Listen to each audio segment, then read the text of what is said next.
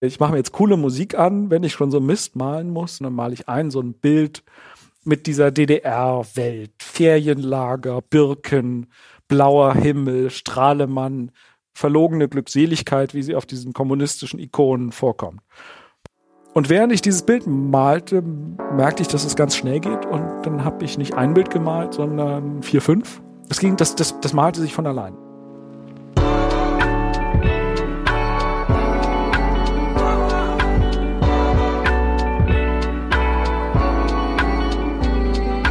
Was mit Kunst? Ein Podcast von und mit Johann König.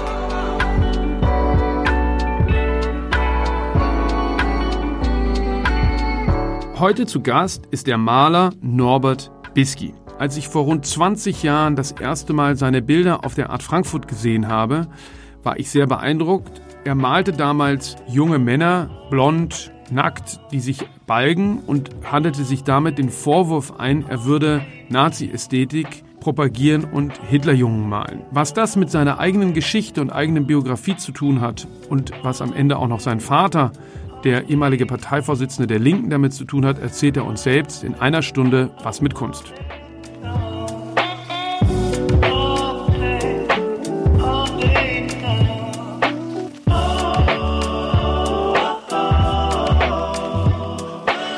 Also du bist ja in einem anderen Land geboren. Du kommst ja aus Leipzig, bist in der DDR geboren und du hast mal gesagt, dass du eigentlich durch den Mauerfall Künstler geworden bist. Wie ist das zu verstehen? Ähm, ja, genauso wie ich es gesagt habe. Es ist ganz real so. Ich musste als Mensch so eine totale Veränderung erleben. Also wie sich von einem Tag auf den nächsten sehr, sehr viel verändert. Äh, wie sich in kurzer Zeit die gesamte Gesellschaft neu sortiert, um all meinen Mut zusammenzunehmen und zu sagen, was will ich denn jetzt wirklich machen und was interessiert mich und dann hat es lange gedauert. Ich bin äh, nicht so ein, so, ein, so ein, schneller Mensch. Also ich brauche immer ein bisschen Zeit. Und dann habe ich aber gedacht, äh, das, was sich, also wir reden jetzt über die Zeit 89, 90, was sich hier so abspielt, ist so bizarr. Ähm, ich bin in, sehr, in einem sehr autoritären Land groß geworden, wo sozusagen das Land immer ausgestrahlt hat, Du musst dich unterordnen der Gemeinschaft. Äh, die Gemeinschaft hat Interessen, die müssen alle teilen, äh, bloß nicht auffallen. Individuum ist schlecht, Kollektiv ist gut. Ähm, so eine ganz bestimmte Atmosphäre, die eigentlich ja niemand mehr kennt jetzt. Mhm. Und das ist aber die Atmosphäre, in der ich groß geworden bin. Und äh, dann sind der innerhalb von ähm, ein paar Wochen eigentlich diese ganzen Autoritäten, die versucht haben, sowas aufrechtzuerhalten, äh, haben sich selbst äh, demontiert. Ne? Mhm. Also dann, und dann ist äh, Chaos ausgebrochen. Äh, äh, viele Leute waren sehr unruhig und wild auf den Straßen und dann haben sich Menschen in so ganz unterschiedliche Richtungen äh, entwickelt. Also meine besten Freunde haben gesagt, Mensch, du musst jetzt ganz schnell gucken, dass du ähm, irgendwie vielleicht bei einer Bank anfängst zu arbeiten oder also musst jetzt für Sicherheit sorgen, mhm. ganz wichtig. oder Leute sind in die Politik gegangen äh, beides für mich völlig abwegig, weil ähm, also Politik, ehrlich gesagt, davon habe ich total die, äh, also für, eigentlich für immer die Schnauze voll gehabt, weil mir klar war, das sind irgendwie, da gibt es immer irgendwelche Ideen und die werden von, von irgendwelchen Ideologen, die diese Ideen haben, so durchgereicht an die mhm. anderen. Und das, äh, also ich glaube, da bin ich für immer verbrannt dafür, für so, eine, für so einen Quatsch.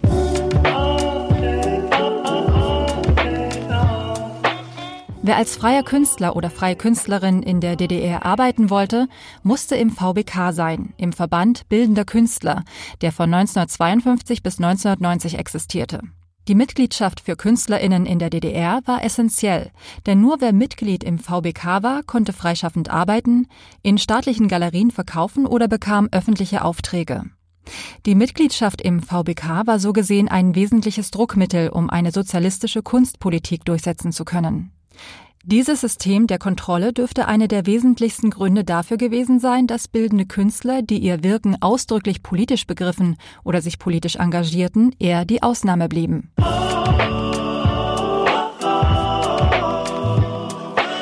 Dein Vater war ja Politiker. Aber war der denn, war der denn immer Politiker? Nee, der war überhaupt, der war, der war in der DDR. Also als ich noch bei meinen Eltern zu Hause gewohnt habe, da war der Filmwissenschaftler. Das ist ungefähr das Gegenteil von Politiker. Ja. Also man, äh, der, der saß dann da in der Ecke und hat Bücher gelesen und sich Filme angeguckt. Äh, das war toll, weil dadurch hatten wir einen Videorekorder, aber das war es dann auch schon. Videorekorder was sehr kostbares Ja. in der DDR. Und wie kam man an die Filme? Die Filme auf Kassetten, die wurden ja ähm, äh, jenseits des eisernen Vorhangs einfach eiskalt äh, illegal überspielt. Da musste man ja auf kein Copyright irgendwie Rücksicht nehmen, Ja. weil pff, äh, Hollywoods Arm reichte nicht bis Ostberlin. Aber, der, aber das wurde dann unter der Hand sich zugereicht, weil die waren ja nicht.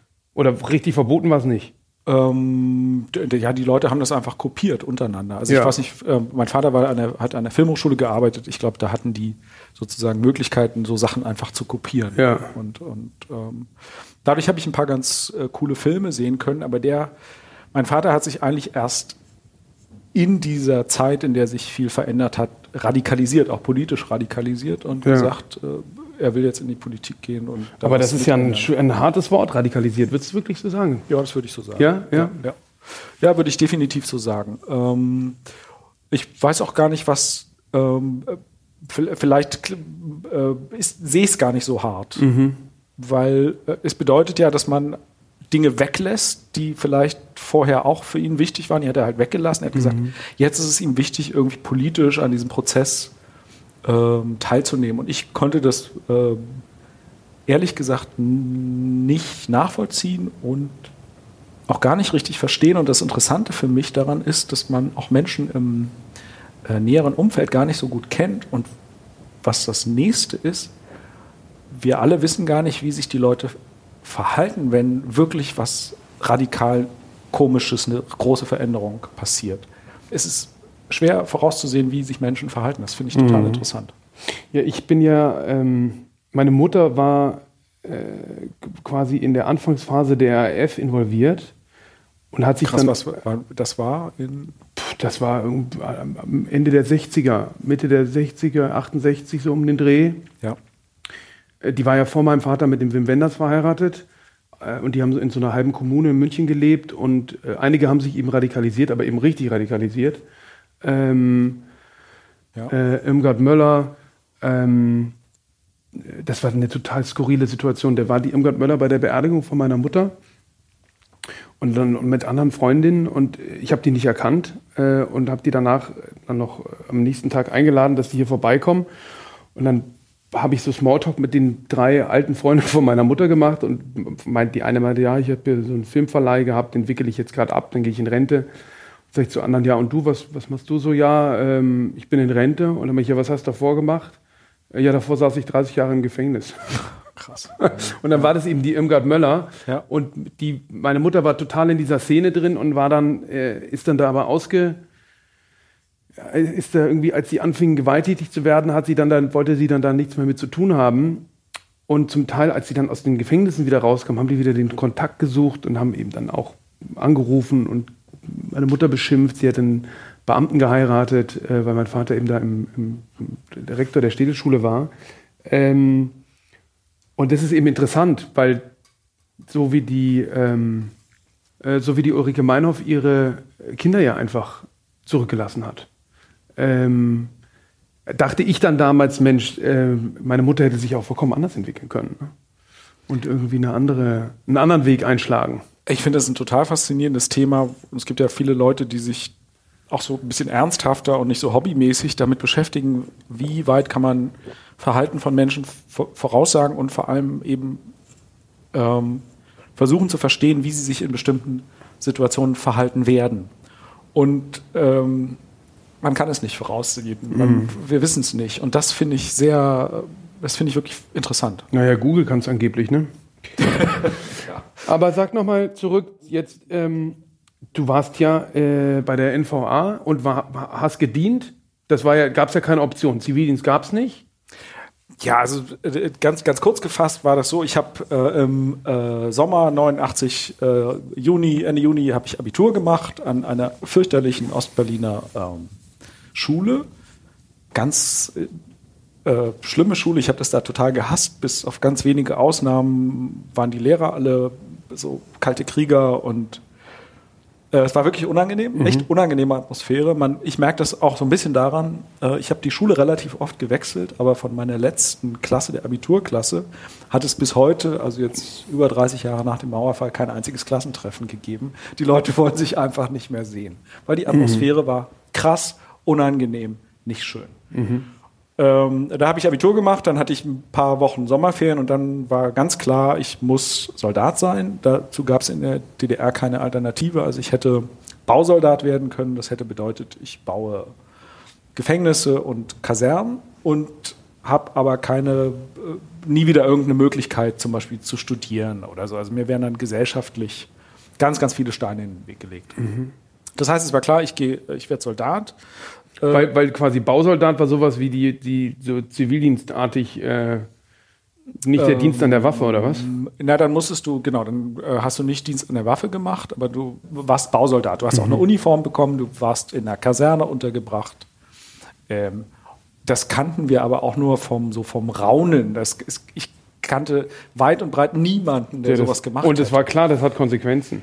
Das, das hatte sozusagen punktemäßig, äh, schnitt man dann schlechter ab das hätte die Konsequenz so. gehabt, dass du einfach nicht, du bist dann raus aus der Gesellschaft rausgefallen. Mhm. Und das war ja so eine komische Atmosphäre in der DDR, die, glaube ich, schwer nachzuvollziehen ist, dass du ein ganz gutes Leben, vergleichsweise gutes Leben führen konntest, wenn du nicht angeeckt und nicht mhm. aufgefallen mhm. bist. Sobald du aber dich so ein bisschen der Tischkante genähert hast und aus irgendeinem Grund, weil du schwul bist, weil du findest, dass du gerne mal reisen möchtest oder irgendwas, sobald du an irgendeiner Stelle aus dieser Mitte der Gesellschaft ein bisschen an die Seite trittst, kommst du in Schwierigkeiten, mhm. kriegst du mhm. Ärger. Mhm. Und es galt natürlich, oder ich bin, glaube ich, auch so groß geworden, es galt so wenig wie möglich an diesen Rand zu kommen, mhm. sondern möglichst da zu bleiben, wo du stromlinienmäßig in, in, in Ruhe gelassen bist. Ja, ja. Ja. Wieso seid ihr nach Berlin gegangen? Ähm, ja, mein Vater hatte irgendwann von Leipzig die Schnauze voll und ähm, hat an der Humboldt-Universität, glaube ich, so eine Honorarprofessur gehabt für ein Jahr. Und das war aber eigentlich nur ein, ich glaube, ehrlich gesagt, das war ein Vorwand. Also der wollte einfach, der wollte raus aus Leipzig, der wollte mhm. noch was aus seinem Leben irgendwie machen. Ja. Und wenn man in der DDR was aus seinem Leben machen wollte, dann war das, war der Ort dafür Ostberlin, mhm. ganz klar. Mhm. Also alles andere war ähm, sowieso noch viel weniger spannend. Aus mhm. Berlin war jetzt auch nicht spannend, aber wenn schon, dann das kosmopolitische. genau, dann war das, das der, der wilde Ort. Und da ja. wollte der hin. Und dann hatte er das äh, sozusagen uns allen irgendwie mitgeteilt. Also meine Mutter war stinksauer, hatte überhaupt keinen Bock auf äh, mhm. Berlin. Aber das war egal. Also mein Vater hat gesagt, ich gehe da jetzt hin und ihr könnt ja mitkommen. Und dann sind wir halt irgendwie mitgekommen. Und dann sind wir nach Marzahn gezogen. Ja. Also nicht so, wie man das kennt, hier das Leben der anderen, ähm, Schöneberg, ähm, äh, äh nicht Schöneberg, äh, Prenzlauer Berg, gab es doch so einen intellektuellen Viertel. So mit äh, knarrenden Holzstielen und äh, äh, großen äh, äh Flügeltüren genau. zwischen den ja. äh, Bildbandregalen. Ja. Nee, nee, ja, nee, ist genau. ziemlich, ziemlicher Quatsch. ziemlicher Quatsch. Nee, also wirklich ähm, 13. Stock, Plattenbau, ähm, ich muss mir mit meinem größ älteren Bruder ein Zimmer teilen, der fand das irgendwie gar nicht cool. Wie alt wart ihr da? Äh, ich war zehn, mein Bruder war 14. Ja, nee, also auch ein total bescheuertes ja. Alter. Ja. Und wir haben uns dann so ein winziges Zimmer geteilt und alles, alles okay, ja. Also irgendwie, wenn man, ist ja auch alles relativ. Also menschenwürdig, es gab äh, fließend warm Wasser. Ja, ja, ja, ja, klar. Aber Eine, eben nicht so gar nichts Romantisierendes, Verklärtes, kein Prenzlauer Berg, ja. sondern Hardcore Marzahn. Mhm. Und es war auch, ich, ich fand es total cool. Ich wollte, ich fand es super cool, nach Berlin zu ziehen. Ich fand es ganz aufregend, ähm, äh, mit der Straßenbahn Richtung Fernsehturm zu fahren. Mm, ähm, also ich, ich, ich mochte äh, Ostberlin eigentlich sehr. Denn, äh, die Häuser tauchen ja auch in deinen Bildern auf, ne? Oder sind das andere Häuser? Das, das sind schon die Häuser auch. Ja. Also erstmal diese Plattenbauten ja. und ähm, auch die Karl-Marx-Allee, die mich total beeindruckt hat, weil ich als, ähm, das war so die erste Schule, in die ich gegangen bin, dann, die war direkt so hinter der Karl-Marx-Allee am Strausberger Platz. Mhm. Und ich hatte sowas noch nie vorher gesehen. Also ich hatte noch nie so eine große Straße gesehen. Äh, ich hatte noch nie diese komischen Arbeiterpaläste. Mhm. Und diese Ästhetik. Diese, ich hatte sowas noch nie gesehen mhm. und mich hat das beeindruckt. Ja.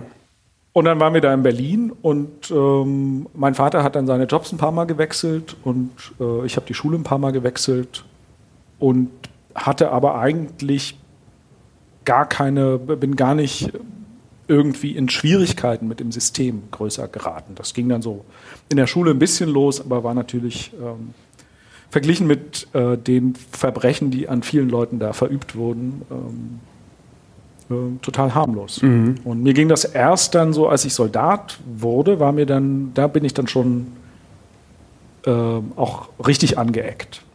Wie bist du denn da mit deiner Homosexualität umgegangen? Ähm, na gar nicht. Also ich war einfach nicht schwul. Ja. Das ist so, das, das spielte dann erst später eine Rolle. Also ich, ich glaube. Ähm, also du warst tatsächlich, du warst, das war dir noch nicht so klar, oder was? Das war nie, also ich war. Oder kam das einfach nicht vor?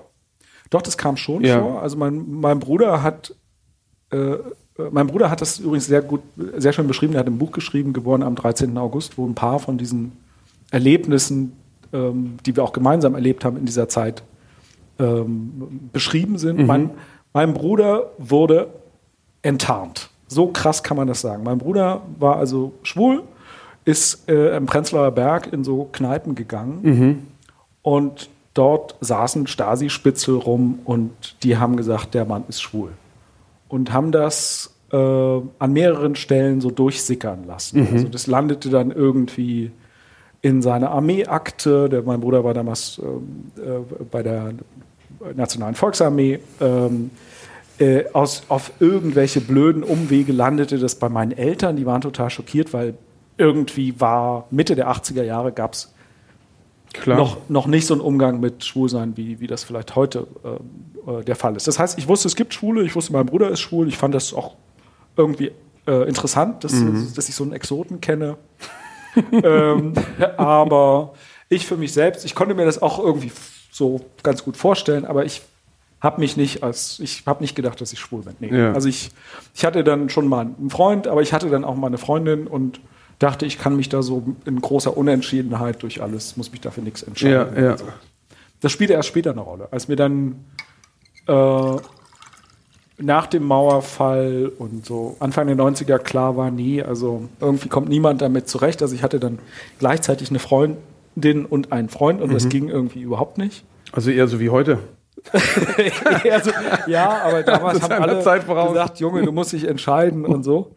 Und dann habe ich gedacht, ja, du bist, Alter, du bist schwul. Du musst ja jetzt mal mit klarkommen.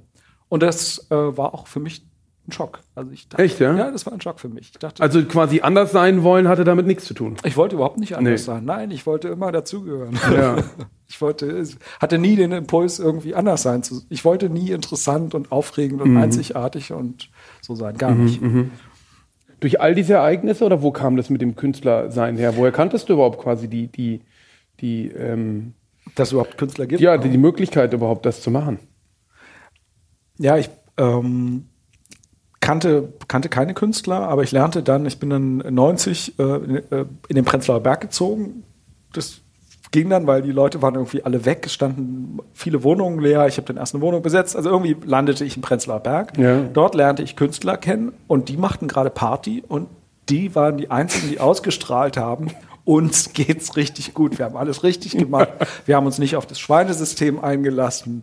Wir haben uns auch nicht totgearbeitet, sondern wir haben äh, unsere Bilder gemalt und wir sind cool und jetzt wird alles besser, weil wir jetzt überall auf der Welt ausstellen können. Mhm. Übrigens etwas, was sich auch nicht äh, bewahrheitet hat, weil sich natürlich, oder was heißt natürlich, für diese Generation von Künstlern hat sich auf längere Sicht kaum jemand interessiert. Aber das mhm. wussten die damals noch nicht. Klar. Und ich habe diese Atelierpartys erlebt und dachte, boah, das ist cool. Vor allem habe ich schon immer gerne gemalt, ähm, hatte aber diesen Schwachsinn, den die Gesellschaft mir immer mitteilt, du musst ganz viel Talent haben und nur wenn du dich berufen fühlst und schon wie Mozart äh, mit vier am Klavier sitzt, dann darfst du das vielleicht. Mhm. Es gibt jetzt so einen schönen Satz, äh, Talent braucht man, wenn man äh, zum Zirkus geht. Habe ich mir nicht ausgedacht, aber mhm. der fasst es ganz gut zusammen. Mhm.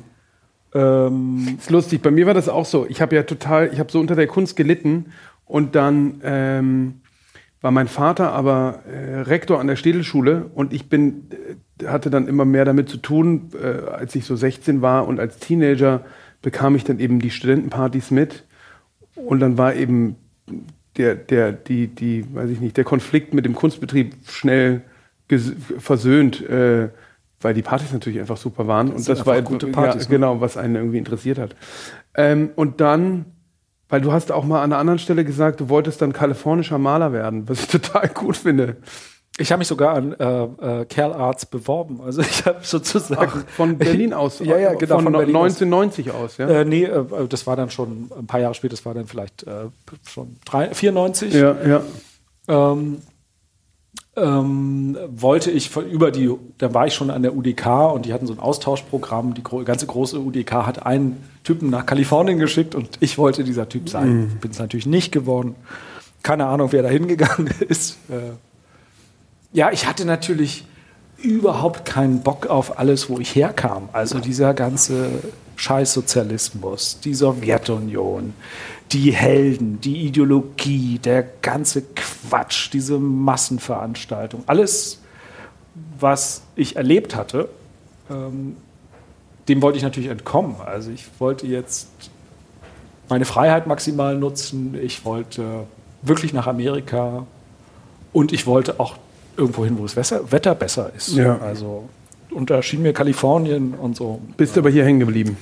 Schien mir gut. Äh, ich bin dann hier hängen geblieben und, und sehr früh sagte ein Freund von mir zu mir, ja, vielleicht kannst du ja mit diesem mit diesem Ostdeutschen auch irgendwie was machen in deinen Bildern. Da habe ich den angeschrien und habe gesagt, mal spinnst du, also mhm. so ein Quatsch. Äh, nee, natürlich nicht. Und dann bist du bei Baselitz äh, in die Klasse gegangen. Wie ist, wie ist, ist es dazu gekommen? Äh, das war ein, ein, Zufall und Glück. Ähm, ich hatte eine, eine, eine, Freundin, die mir, die mir so ein bisschen geholfen hat, mich auf die Mappe äh, für die UDK vorzubereiten. Man muss ja immer so eine furchtbare Mappe machen, um in so eine Hochschule reinzukommen. Mhm und äh, zeigen, was man alles kann, dass man irgendwie einen Apfel zeichnen kann und so. Das habe ich also gemacht und die hat mir da ein bisschen geholfen und die hat gesagt, du, wenn du da drin bist, dann musst du unbedingt zu Baselitz gehen, weil sie hatte selber bei dem studiert und sie hat gesagt, das ist ein cooler Professor. Georg Baselitz wurde 1938 in Deutsch-Baselitz in Sachsen geboren. Daher kommt auch sein Künstlername. Eigentlich heißt er Georg Kern. Georg Baselitz ist einer der bedeutendsten deutschen Maler und Bildhauer. Kennzeichnend für seinen Malstil sind Figuren, die entstellt, farbintensiv und provokant wirken. Nur selten passen sich Form und Farbe in seinen Werken der Realität an. Eines der zentralen Themen und Techniken bei Georg Baselitz ist die sogenannte Anamorphose, und zwar beeinflusst durch die Art Brûle.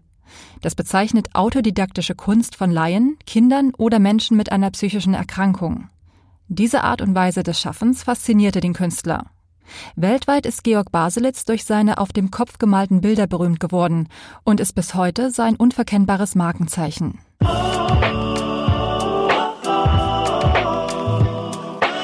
Das heißt, du hast dich bei der UDK im Allgemeinen und gar nicht gezielt bei Baselitz beworben. Ich habe mich ganz normal, das ist ja, das ist ja, wir sind ja in Preußen, das muss ja alles seine Ordnung haben. Man kann jetzt nicht einfach zu einem Professor gehen, sondern muss erstmal dieses Bewerbungs- und Aufnahmeverfahren durchlaufen.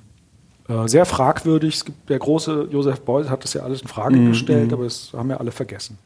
Und dann bist du bei Baselitz, äh, das hat dann geklappt und dann warst du bei ihm in der Klasse? Nee, dann war's, hatte ich Glück, weil ich die Aufnahmeprüfung fand am Mittwoch statt und am Donnerstag kam Baselitz. Ja. Und da standen dann ganz viele Leute an, die hatten ihre Mappe mehrere Monate daraufhin vorbereitet, was denn dem großen Meister gefallen könnte. Ja es war insofern auch lustig, weil Baselitz kam dann die Treppe hoch mit Kamerateam. Also irgendwie haben die gerade einen Film über ihn gedreht. Und ähm, ich war der Einzige, ich hatte von Mittwoch auf Donnerstag echt keine Zeit, mich auf den Mann vorzubereiten. Ja.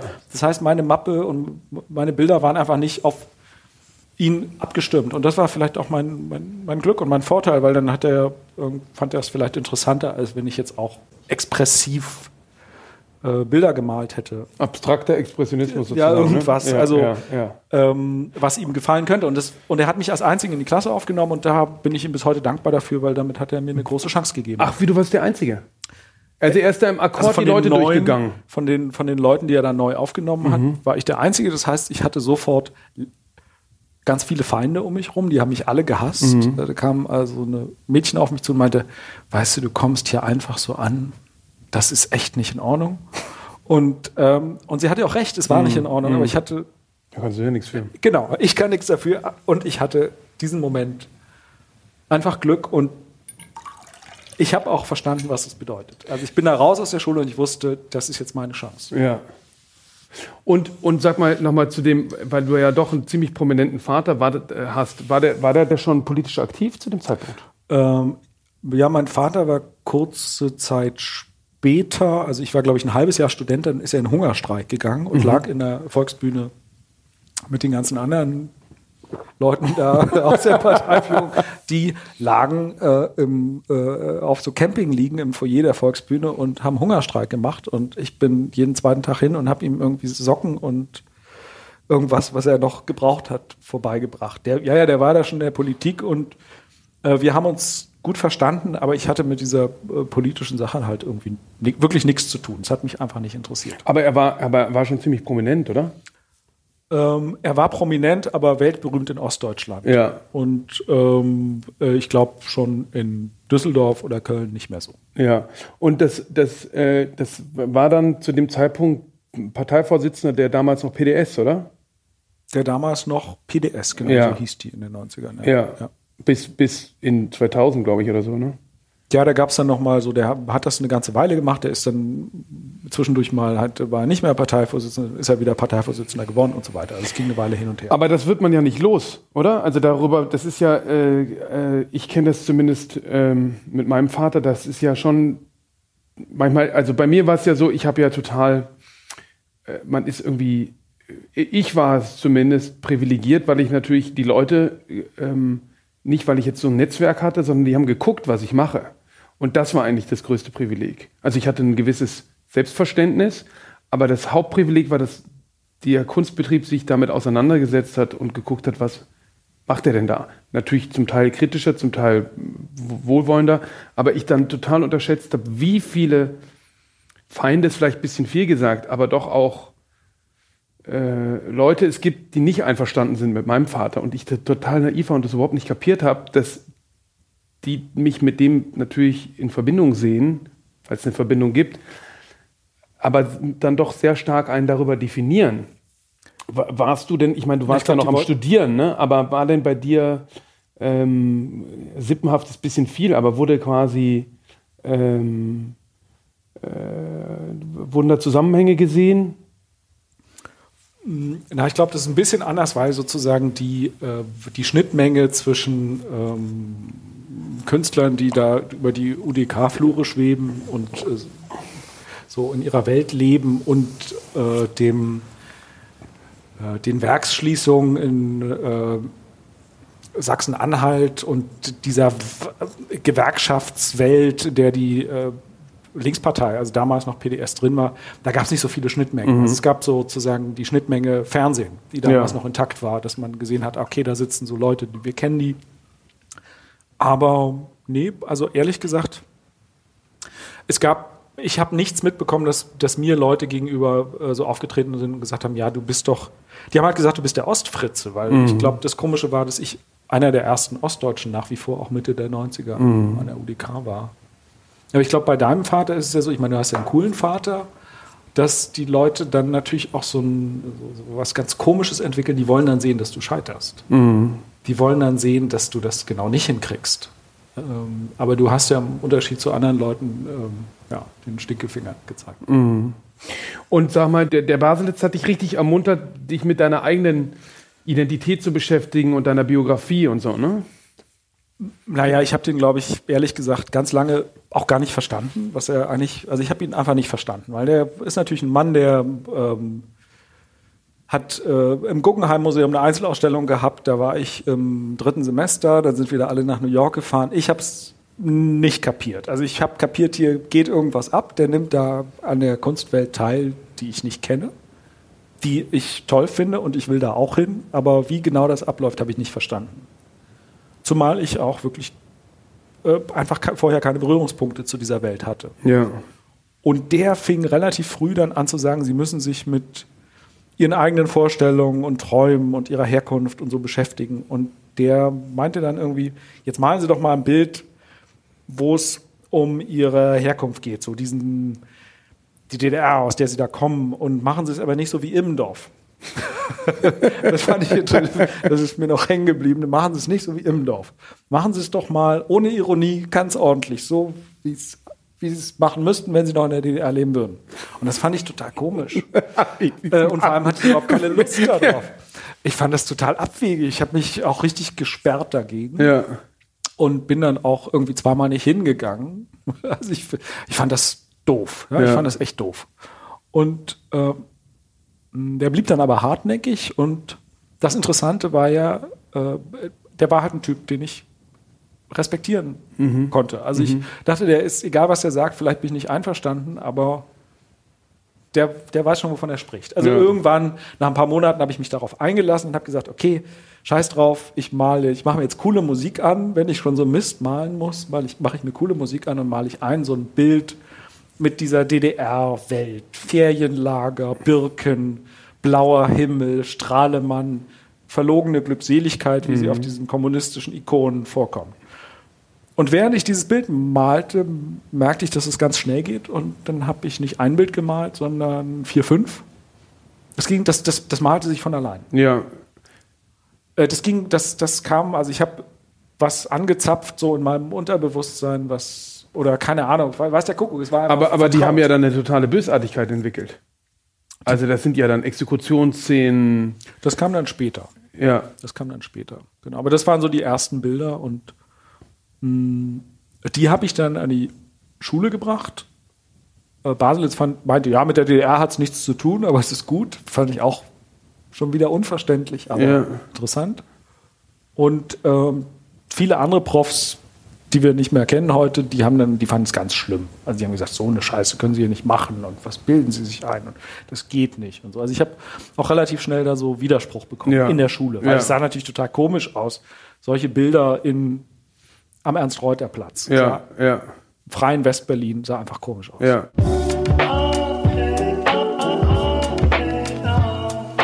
Unter sozialistischen Realismus versteht man eine ideologisch begründete Kunststilrichtung des 20. Jahrhunderts. Sie entstand mit der Gründung der Sowjetunion und verbreitete sich später im ganzen Ostblock, also in der Zeit des Kalten Krieges. In der Malerei wandten sich die KünstlerInnen der figurativen Malerei zu, die im sozialistischen Realismus vorherrschend war und bildeten unter strengen formalen und ästhetischen Regeln die vermeintliche Wirklichkeit des Alltags ab.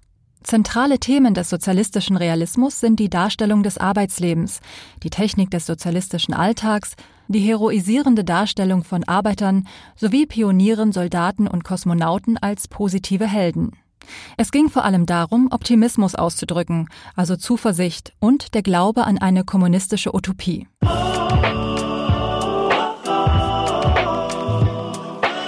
Ich bin ja deiner Arbeit das erste Mal begegnet, ähm, ja dann eben zehn Jahre später, 2001, ja. 2002 auf der Art Frankfurt. Ich fing eben an, mir alles anzugucken, was man sich angucken konnte und da warst du quasi die Sensation auf dieser Kunstmesse. Ich glaube, weiß nicht, ob es ein Einzelstand war, bei dem, Keine Ahnung. bei dem äh, Michael Schulz. Und zwar waren es eben diese Bilder, die mit dieser ja, äh, sozialistischen Realismus, Ästhetik, äh, aber gleichzeitig eben kalifornischer Maler, ja, also starke Farben, lebensfrohe Ausstrahlung, aber dann sieht man eben eine Exekutionsszene oder ähm, ähm, weiß ich nicht, Prügelei, balgende Jungs aber irgendwie. Das also ziemlich viel gemalt, ja. Ja. ja. Ähm, und es war eben, es gab fast einen richtigen es gab einen richtigen Streit eigentlich fast, oder? Also es war, es gab Leute, die waren äh, fasziniert und andere, die waren ähm, abge, abgestoßen. Zumindest in der, in der, in der, in der öffentlichen Wahrnehmung. Und es gab aber sehr viel öffentliches Interesse. Ähm, wo, und dann, glaube ich, da spielte das dann doch auch wieder ein mit, dem, mit deinem Vater, oder nicht? Ähm, ja, das in der, in der öffentlichen Wahrnehmung spielte wahrscheinlich das äh, wieder eine Rolle, dass ich der Sohn meines Vaters war, aber das ist ja, ist ja ganz einfach. Also du kannst dich jetzt auch irgendwie äh, den Künstlernamen ausdenken und äh, so tun, als wärst du nicht der Sohn deines Vaters und äh, man muss damit umgehen. Klar. Und das war mir dann auch schon klar, ich muss damit umgehen und selbst wenn ich äh, mich total verstecke, dann werden die Leute so sagen, ja, der heißt jetzt hier zwar Pepito Gomez, aber eigentlich ist das klar. nämlich der von der Sohn von dem und so. Ich bin das offensiv angegangen. Ich habe gesagt, ich male genau die Bilder, von denen ihr denkt, dass ich so bekloppt bin, dass ich solche Bilder malen würde.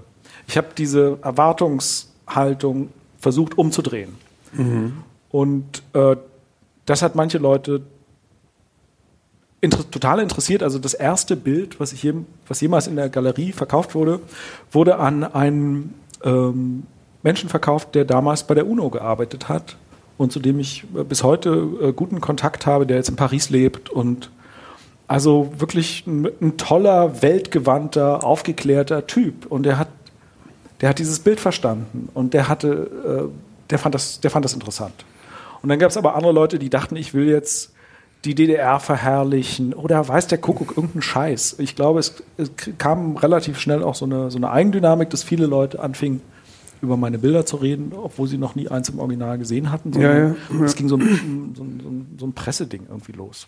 Ja, was ich ja aber immer interessant finde, weil wenn Sachen, mh, hm, weiß ich nicht, diskutiert werden oder polarisieren, ist es meistens einfach auch interessant. Also weil wenn, wenn sich Leute daran reiben und sich daran stören, ähm, gibt es ja irgendeinen Grund dafür, dass das so ist. Also sie sind definitiv dann nicht egal, die Arbeiten, wenn das passiert. Das war mir aber damals nicht klar. Also ich habe diese Feindseligkeit nicht, ich habe auch viel Feindseligkeit abbekommen, ich habe die nicht verstanden. Also ich, ja. überhaupt nicht, ich dachte, Leute, also komm, ich habe hier irgendwie, ich bin schwul, ich, äh, ich bin hier, ich mache daraus kein Geheimnis. Also ich glaube, das sieht man auch auf den Bildern. Dass, äh, ich habe hier in einer freien Kunsthochschule studiert. Ich war in New York. Ich habe äh, ein Stipendium in Spanien gehabt. Ihr könnt doch jetzt nicht im Ernst denken, dass ich irgendein Fascho bin. Fascho oder ja. irgendwas anderes. Aber das muss doch ganz schön anstrengend gewesen sein, weil du warst doch noch ziemlich jung, oder? Äh, ich war so 30, ja. ja. Und ähm, aber ne, wie gesagt, bin ein bisschen langsamer als die anderen Menschen. Also eigentlich war ich gefühlt äh, 23. Und ähm, weil da muss man ja auch mit umgehen können, ne? Wenn man ich auf einmal. Ich fand es schlimm. Ich fand es total ja. schlimm und es hat mir auch viel ausgemacht. Und ähm, ich hätte gerne auf äh, Aufmerksamkeit verzichtet ja. und, ähm, es dafür nicht, ich fand, dass ich es dann auch schwer hatte. Ja, ja. Äh, eine Weile lang, weil einfach bestimmte Leute gar nicht mit mir geredet haben und gesagt haben, hey, pff, nee, das ist einfach so indiskutabel, was der macht. Mhm. Und ähm, und wie war das damit, weil das zum Beispiel, das, das fand ich eben auch so interessant, äh, wie, wie krass so eine Wahrnehmung durch sowas bestimmt werden kann mit dem Guido Westerwelle. Der hat ja dann Sachen von dir gekauft. Wie, wie, wie war das? Weil der hat ja gar nicht so viel Arbeiten von dir gehabt, ne? Ja, das überlagerte sich dann noch. Das war schon schräg. Also der ähm, Michael Schulz, der äh, die erste Ausstellung mit mir gemacht hat in der Galerie und äh, sozusagen angefangen hat, meine Bilder zu vertreiben, der hat auf der Kunstmesse in Köln vor meiner ersten Ausstellung in der Galerie das war ähm, Ende 2000. Mhm. Ähm, auf der Art Cologne hat er zwei Bilder an den Westerwelle verkauft. Und der Westerwelle fing dann an, ähm, sich einfach vor diesen Bildern ablichten zu lassen. Und ich glaube, er mochte die Bilder wirklich und ich fand es auch cool. Hey, mich kannte niemand. Ich war, hatte gerade ein Stipendium im Münsterland. Ich, natürlich habe ich mich auch gefreut, dass so jemand jetzt irgendwie ein Bild gut findet und kauft. man freut sich doch zu dem Zeitpunkt über jeden, der ein Bild kauft. Genau. Und ähm, das ist vielen, glaube ich, auch gar nicht klar, dass man einfach, dass man einfach am Anfang sich über jeden freut, ob es ein Zahnarzt ist oder was auch immer, der ein Bild kauft. Ja, zumal so, solange die Menschen, äh, übrigens auch Politiker, solange sie Bilder kaufen oder sich dafür interessieren, in Ausstellungen gehen, machen sie nichts Böses, sie fangen keinen Krieg an, sie, ja, genau. sie tun keine, keine, sie machen keine Sauereien, die sie sonst noch machen können in ja. der gleichen Zeit. ähm, deshalb sollten die viel mehr, sollten viel mehr Politiker irgendwie Kunst kaufen und sich damit beschäftigen, in Ausstellungen rennen. Also ja. Ähm, genau, aber es hat mir natürlich wahnsinnig geschadet weil viele Leute, die ein politischen Problem mit der FDP hatten oder mit Westerwelle, die taten dann so, als wäre ich da so der äh, Bettvorleger, ja, der, der, der, das, das, das Hündchen, mm, äh, was da der Hofkünstler, der mm. zum äh, zur FDP gehört und das war nicht so. Ja. Also hier bellt jetzt passenderweise gerade ein Hündchen, ja genau. Also ich hatte, ich hatte mit denen nichts zu tun äh, und äh, ich hatte eine äh, Begegnung mit Westerwelle, da habe ich mir dann auch eine Perücke aufgesetzt, um so ein bisschen Distanz herzustellen. Führte dann dazu, dass äh, mehrere Leute ähm, dachten, dass ich äh, äh lange blonde Haare habe. Und als ich dann Jahre später Westerwelle nochmal traf auf der Art Cologne, meinte er, sie haben die Haare anders. Also ich hatte sozusagen irgendwie, mir war schon klar, ich muss da so ein bisschen Distanz zu herstellen. Das hat aber nicht gereicht und es hat mir, äh, ja. Hattest du jemals die Sorge, dass sich da quasi der Neoliberale, was ja durch Westerwelle vielleicht auch so ein bisschen zu so einer Art Schimpfwort geworden ist, äh, dann so den Sozialistensohn kauft? ich hatte eigentlich gar keine Sorgen in, in dem Sinne, was der machen könnte, weil er hat zwei Bilder gekauft, dann wurde es ihm auch schnell, waren ihm dann die Bilder zu teuer oder keine Ahnung. Oder er hat, also er hatte zwei Bilder. Ja. Ähm, Na gut, und du hast es ja gar nicht, man hat das ja als Künstler, das ist vielleicht vielen auch gar nicht klar, gar nicht im Griff. Ne? Der Galerist hat die Bilder, zeigt, stellt die aus und verkauft die äh, und ähm, äh, selbst wenn man in die Rolle kommt, zu sagen, oh, das finde ich jetzt überhaupt nicht okay, kann man da eigentlich eh nichts äh, dran ändern ähm, weil äh, das Geschäft ist ja dann schon gemacht ähm, und wenn der dann anfängt, das zu Marketingzwecken für sich selber zu nutzen oder um irgendwie äh, durch die Blume seine sexuelle Orientierung dann vielleicht doch zu teilen. Ähm, wie gesagt, also ich glaube, der Galerist hat sehr viel, die haben Partys zusammen gemacht, haben viel Zeit miteinander verbracht, der äh, hat auch viele andere Künstler dann gekauft, aber das war natürlich dann, glaube ich, medial nicht mehr so interessant. Ja. Also die, die Kombi fanden irgendwie Medien interessant. Aber wie gesagt, das hat mir geschadet und ich habe das aber dann einfach, bin ins Atelier, habe viel gearbeitet, habe Ausstellungen gemacht und es hat ein paar Jahre gedauert und dann irgendwann war das Thema dann auch vom Tisch. Mhm. Und das ist jetzt ja auch alles schon, weiß ich nicht, zehn Jahre her. Wie, wie ja, länger, 15, oder 15, 15 ne? Wie, wie geht's dir denn? Wie geht's dir denn jetzt? Wie, wo, wo siehst du dich jetzt? Wo ähm, jetzt hast du ja gerade diese Ausstellung zum 30-jährigen Mauerfall-Jubiläum gemacht und hast, hatte ich das Gefühl, da dieses Ding auch ein bisschen für dich so abgeschlossen und, und quasi im Moment gibt es ja so eine Art Tendenz, oder es gibt, was ich so irre finde, also die Soziologen reden ja auch so von Generationen, äh, in denen, weiß ich nicht, zum Beispiel Kriege, ein Krieg ist erst zu Ende, wenn das letzte Kind, was im Krieg geboren ist, gestorben ist oder irgendwie sowas. Also das quasi, das da, es dauert eine Generation, bevor ein, ein Verarbeitungsprozess wirklich sozusagen, äh, in welcher Form auch immer sozusagen eingesetzt hat. Und, und im Moment gibt es ja da im, im, im Kunstbereich äh, und auch in der, äh, weiß ich nicht, ähm, in den Künsten neues Interesse an, an Ost, äh, an der Verarbeitung der, der DDR und der künstlerischen, künstlerischen Umgang damit. Und du hast es für dich ja jetzt so ein bisschen, weiß ich nicht, abgeschlossen oder? Ja, also ganz ehrlich, ähm, ich habe letztes Jahr noch mal eine Ausstellung gemacht, äh, wo ich mich echt mit meinen DDR-Erfahrungen noch mal beschäftigt habe, mit so einer Distanz von 30 Jahren. Und äh, damit bin ich jetzt äh, durch und ich habe kein, kein Interesse jetzt noch mehr, mich mit der DDR zu beschäftigen. Ich kann dazu auch nichts Neues beitragen, ganz, ganz klar nicht. Aber äh, die Ästhetik, mit der ich da groß geworden bin und vieles, was die Bildsprache betrifft, die ich ja nach wie vor ähm, verwende, dass ich einfach äh, klar erkennbare Figuren in Bildräume setze das ist ja eine, eine, Erfahrung, die ganz viele Leute, äh, hunderte Millionen Menschen auf der Welt äh, teilen, die nicht im Zentrum des, äh, äh, der westlichen liberalen Gesellschaft aufgewachsen sind oder damit zu tun haben, sondern Leute in China, in Mexiko, in ganz vielen lateinamerikanischen mhm. Ländern, die mit dieser Bildsprache etwas anfangen können. Das ist, und die werde ich äh, definitiv nicht komplett aufgeben. Also mich damit Kannst du, glaube ich, auch gar nicht. formal zu, äh, zu beschäftigen. Obwohl ich auch, ja, vielleicht, ja, weiß ich nicht. Ja, naja, gut, du könntest sie, ja, aber ja. die steckt ja, das ist ja was, was dich geprägt hat. Es hat mich geprägt und das, das wirft schon auch einen langen Schatten. Ja. Und ich, es wäre irgendwie, glaube ich, auch total aufgesetzt, jetzt was komplett anderes zu machen, aber ich habe äh, jetzt angefangen, mit anderen Techniken zu arbeiten. Ich mache Collagen, ich mache Leinwandcollagen, ich habe jetzt angefangen mit Spiegeln zu arbeiten. Ich habe in den letzten Jahren viel darauf geachtet, äh, wie die Bilder in den Räumen wirken, das heißt die Räume auch durch Settings und Installationen zu verändern. Und das sind Dinge, die mich interessieren und die ich, die ich auch weiter machen werde. Also ich äh, habe ehrlich gesagt auch gar keine Lust, so ein, so ein Maler zu werden, wo man, wo alle vorher schon wissen, wie die nächsten 20 Ausstellungen aussehen. Mhm. Und würdest du sagen, nach so, so, jetzt weiß ich nicht, fast 25 Jahren, würde ich mal sagen, aktiver äh, Praxis, äh, ist eine, so, eine, so eine Rezeption irgendwie auch egal oder man kann eh nichts machen. Man, die, die, die, wird mal, die geht mal in die Richtung, mal in die. Ähm, bist du mit deiner Rezeption zufrieden, wie die jetzt ist? Wo, wo siehst du dich da gerade?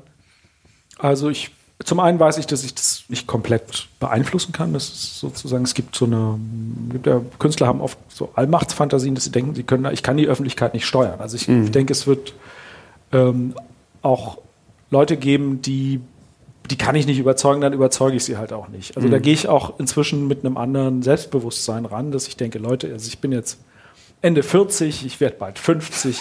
Jetzt ist mal gut, ich muss niemandem mehr irgendeinen Scheiß beweisen. Ja. Ich lebe jetzt noch ein paar Jahrzehnte und in diesen Jahrzehnten will ich machen, was ich will. Ja. Und ja, ich werde auch noch nächste Woche einen Fehler machen und auch noch in zehn Jahren einen Fehler machen und ich werde äh, aber auch in meinen Bildern und in dem, was ich mache, versuchen, am Leben zu sein und etwas zu machen, was nicht nur mir was bedeutet, sondern auch, auch anderen Leuten. So, ganz klar.